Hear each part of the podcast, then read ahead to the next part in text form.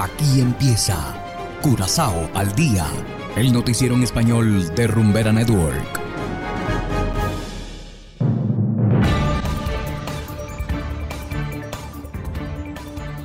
Muy buenas tardes, estimados oyentes de Rumbera Network 107.9 FM. Igualmente saludamos a quienes nos escuchan en formato podcast a través de noticiascurazao.com. Hoy es jueves 4 de agosto de 2022 y estos son los titulares. Aplazan aumento de precio de los huevos. Nuevas pistas en caso de piloto colombiano desaparecido. Contrabando de petróleo a través de Curazao involucra a varias empresas.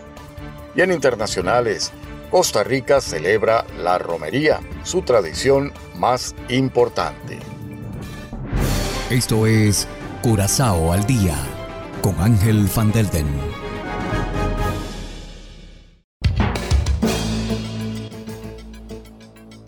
Empezamos con las noticias de interés local.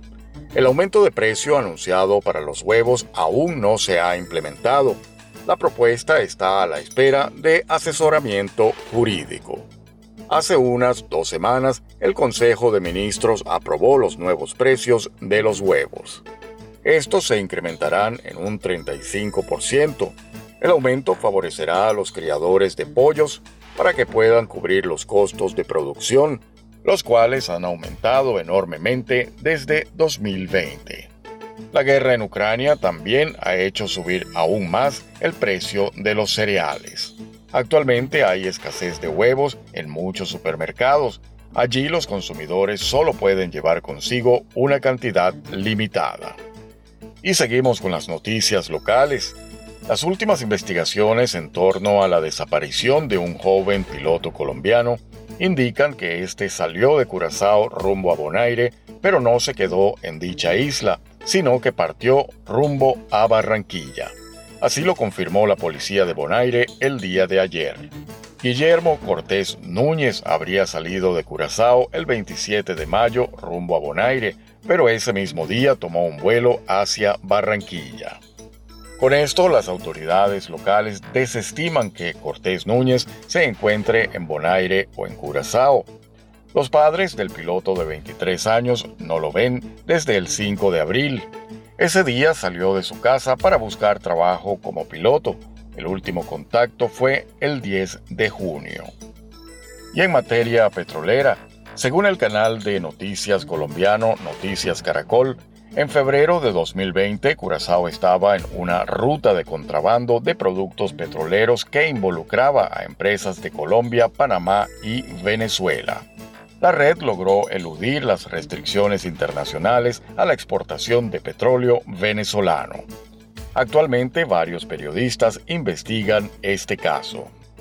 La organización usó la infraestructura de la compañía petrolera más grande de Colombia, Ecopetrol, para instalar la red ilegal. Al falsificar formularios y dar la impresión de que el petróleo provenía de un país diferente a Venezuela, se engañó a las autoridades al momento de hacer los controles. El contrabando de petróleo ha alcanzado tales proporciones que las autoridades de Colombia y Estados Unidos han saltado las alarmas. Finalmente la red quedó expuesta a través de 13 operaciones ilegales. Se estima que en 2019 y 2020 se ganaron unos 10 millones de dólares mensuales con este contrabando. Y hacemos ahora una breve pausa y enseguida regresamos con más de Curazao al día. Cero copia, bebé.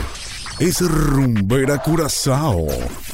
Me fui de vacaciones con muchas cervezas y canciones. Un shot por la buena amistades y por las bendiciones. Dando palo aplastante. Me voy no es porque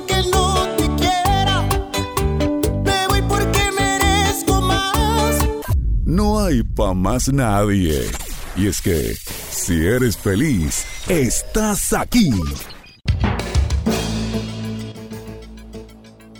Seguimos ahora en el ámbito internacional.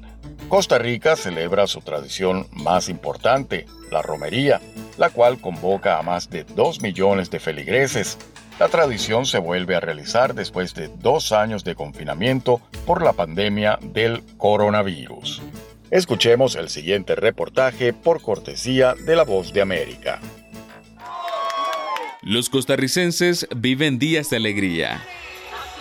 Después del extenso confinamiento por la pandemia del coronavirus, el país centroamericano volvió a festejar su tradición más importante, la romería. Hubo dos años que el problema de la pandemia no se pudo realizar. Esta vez como que hubo más fervor, como más fuerza.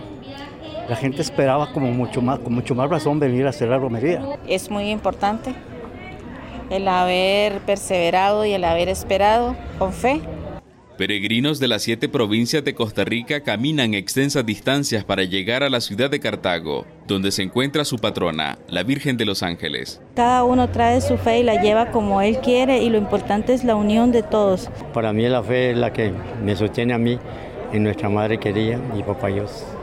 En la Basílica de Nuestra Señora de los Ángeles, algunos fieles pagan o piden favores a la Virgen, mientras que otros elevan plegarias en favor de la paz en Ucrania pedimos por otros países que también están en conflicto, ¿verdad? Y le pedimos a la Virgen que nos conceda todas esas peticiones. Pedimos para todos los jefes de Estado, para el Papa, los obispos, sacerdotes y todos los que dirigen las naciones. Las autoridades gubernamentales eclesiásticas calculan que unos 2 millones de costarricenses visiten a la Virgen de los Ángeles, cuya imagen fue encontrada en el año 1635. Donaldo Hernández, Voz de América.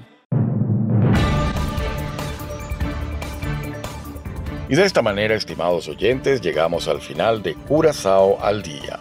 Trabajamos para ustedes Saberio Ortega en el control técnico y ante los micrófonos Ángel Van Delden. Tengan todos una feliz tarde y será hasta la próxima. Aquí termina Curazao al Día el noticiero en español de Rumbera Network, 107.9 FM.